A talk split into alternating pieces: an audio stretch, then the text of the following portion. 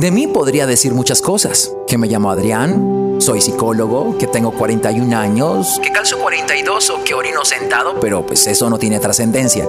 Lo que sí lo tiene son las reflexiones que te quiero compartir en mi podcast. Así que te invito a sumergirte en cada capítulo y a que saques de él lo que más te sea útil, pues ese es mi regalo para ti.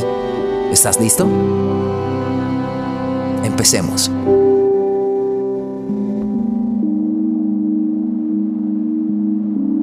Tenemos una manera de lo que creemos lógica de asumir que podemos identificar ciertas cosas, ciertas actitudes. Por ejemplo, para ti podría ser fácil desde tu lógica identificar que una persona esté triste, porque crees que hay una cara para la tristeza.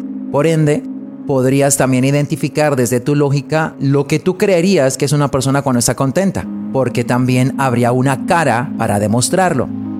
Pero ¿qué pasaría si yo les dijera que no? La vida nos ha demostrado que las personas que están tristes no necesariamente lo reflejan con su rostro o que una persona enojada siempre tiende a fruncir el ceño. Esto es desde nuestra lógica, pero está mal asumir las actitudes, las acciones desde nuestra lógica.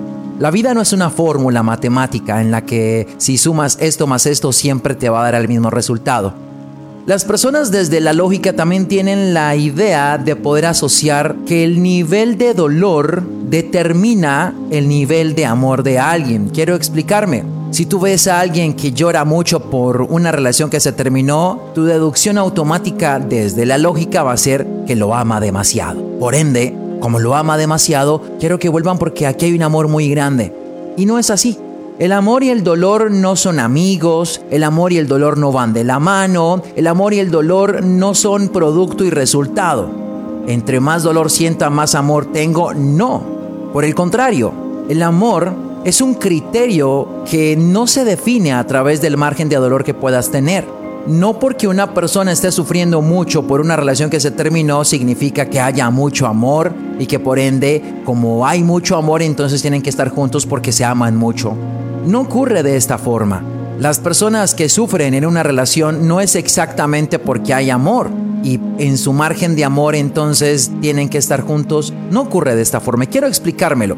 Si conoces a alguien que termina su relación y esa persona se da cuenta de que su expareja con la que terminó está triste, no sale, no publica fotos, pone frases de tristeza en sus estados en sus redes sociales, automáticamente va a asociar es porque me ama y como me ama está muy triste. Pero si pasase lo contrario, si la persona después de haber terminado su relación está sonriendo, está proyectando, subcomunicando otras cosas, está socializando, está saliendo, automáticamente la persona que le terminó va a decir, ese era el amor que decía tener por mí, porque parece que lo que estaba esperando era que yo le terminase para estar como está.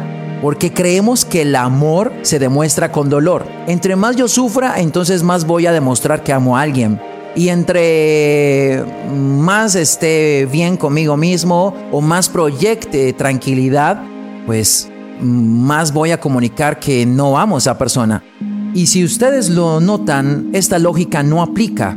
Lo que sí podría aplicar, y creo que nos lo demuestra, no solamente es que el amor y el dolor no son amigos, no son producto y resultado, sino que el amor no es suficiente para poder determinar el que alguien deba estar con otra persona. Si esto fuese así, todas las personas que sienten amor estarían juntas.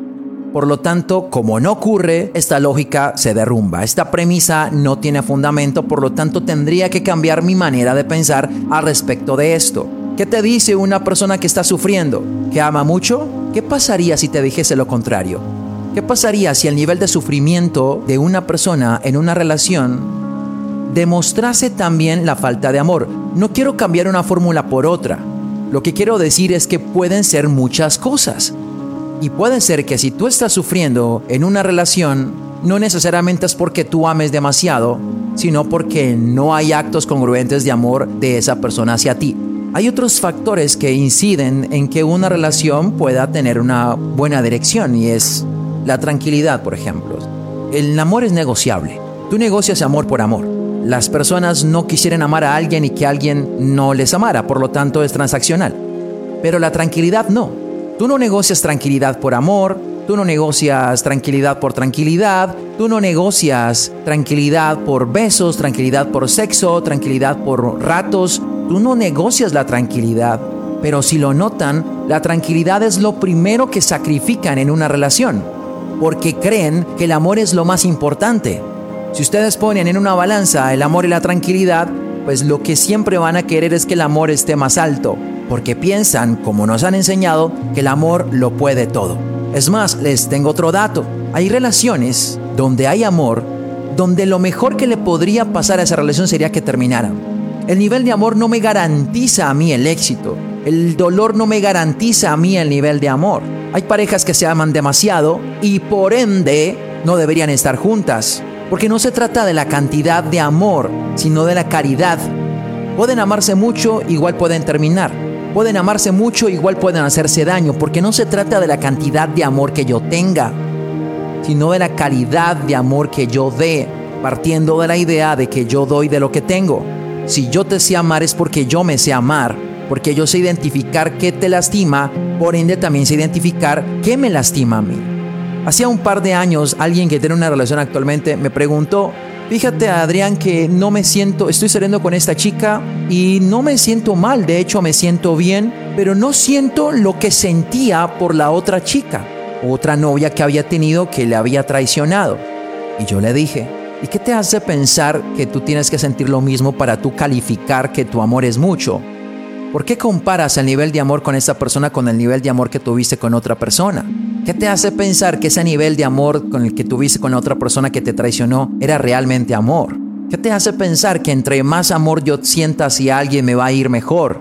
Las personas quieren cantidad. Quiero que te lo preguntes en este momento. ¿Qué buscas tú? ¿Quieres cantidad o quieres calidad de lo que te den? ¿Qué das tú? ¿Cantidad o das calidad? Porque si vas a entrar a medir el amor que tuviste por alguien, por el amor que tienes hacia una persona con la que sales actualmente o con la que estás actualmente, pues déjame decirte que te vas a perder.